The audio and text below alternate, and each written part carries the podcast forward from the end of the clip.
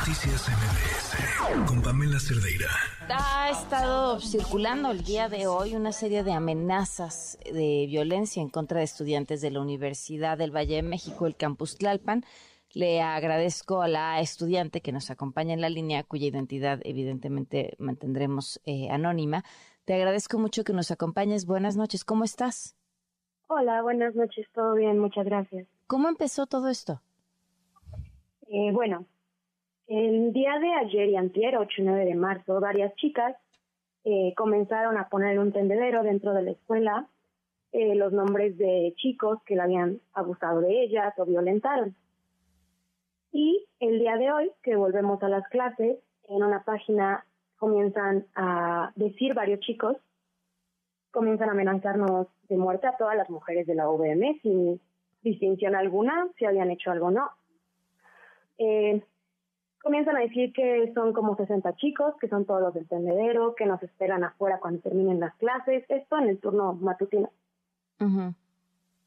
Y bueno, al informarle a nuestros coordinadores y profesores, ellos no tomaron ningún tipo de, no se lo tomaron con ningún tipo de seriedad, nos dijeron que las clases seguían iguales, que teníamos que ir a la escuela, que no estaba pasando nada, pero las amenazas seguían viniendo de una cuenta de, de Instagram donde estaban diciendo, mostrando fotos de armas, diciendo en qué lugares iban a estar para hacernos daño.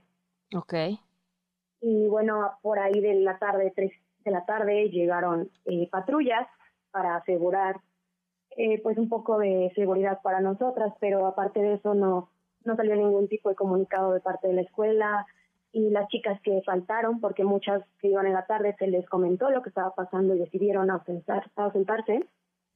Y pues por parte de los profesores y la escuela pues tienen falta y lo que se haya visto en clase, si tenían examen, pues ya, ya lo reprobaron. No hay como ningún tipo de ayuda. Eh, cancelaron ya esta cuenta desde la que estaban eh, amenazándolas, tengo entendido. Sí, en este momento ya no existe. Ok.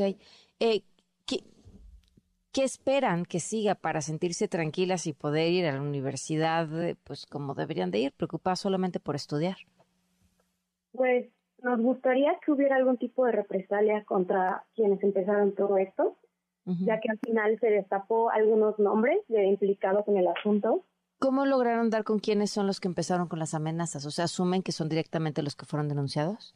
No, eh, en la página, antes de ser cerrada, parece ser presuntamente eh, se coló una chica y puso en las historias que había logrado entrar, puso cuántos eran y puso las, los nombres de las personas que habían hecho esto.